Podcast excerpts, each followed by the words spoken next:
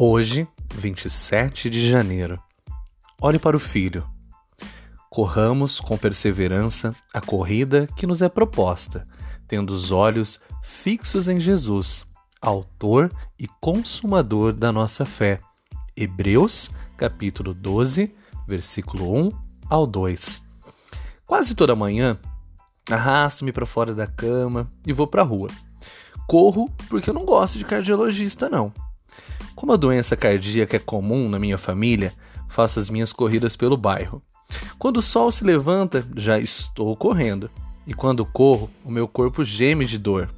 Não quer cooperar. Meu joelho dói, meus quadris ficam enrijecidos, meu tornozelo reclama e essa barriga. As coisas doem, o corpo todo dói. Mas aprendi que quando as coisas doem, tem três opções: ir para casa e ver minha mãe dar risada de mim, meditar sobre as minhas dores, até imaginar que estou sentindo dores no peito e que pensamento agradável. Ou posso continuar e correr até ver o sol se levantar. Se observar o mundo de Deus passar do escuro para o dourado, sabe o que acontecerá? Ocorrerá o mesmo com a minha atitude. A dor passa e as juntas relaxam. Tudo irá melhorar se eu fixar os olhos no sol nascente. Por que não seguir o conselho da carta de Hebreus, lá no início, quando eu li, e manter os olhos fixos em Jesus?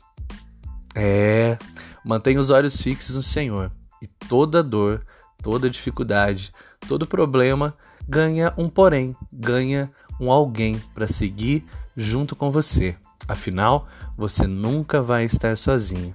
Eu só sou mais um João.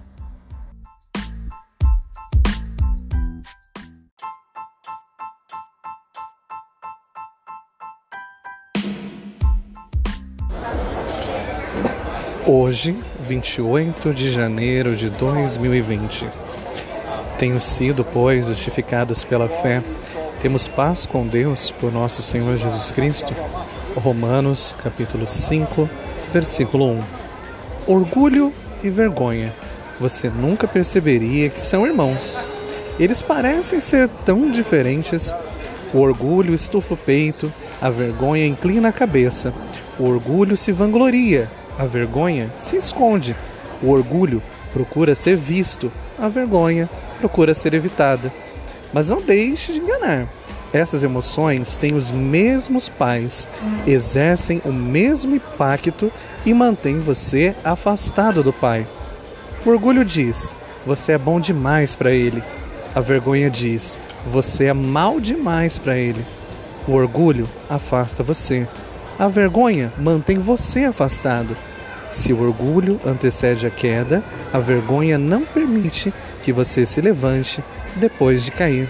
E aí, você está enfrentando o desafio do orgulho ou da vergonha? Como isso tem afetado seu relacionamento com Deus? Está na hora de ter um momento de coragem, quebrar o orgulho, passar por cima da vergonha, ser superior e ser sucessivamente e melhor ainda do que aquilo que Deus pede para que você seja. Humano, cada vez mais próximo dele. Eu sou apenas mais um João.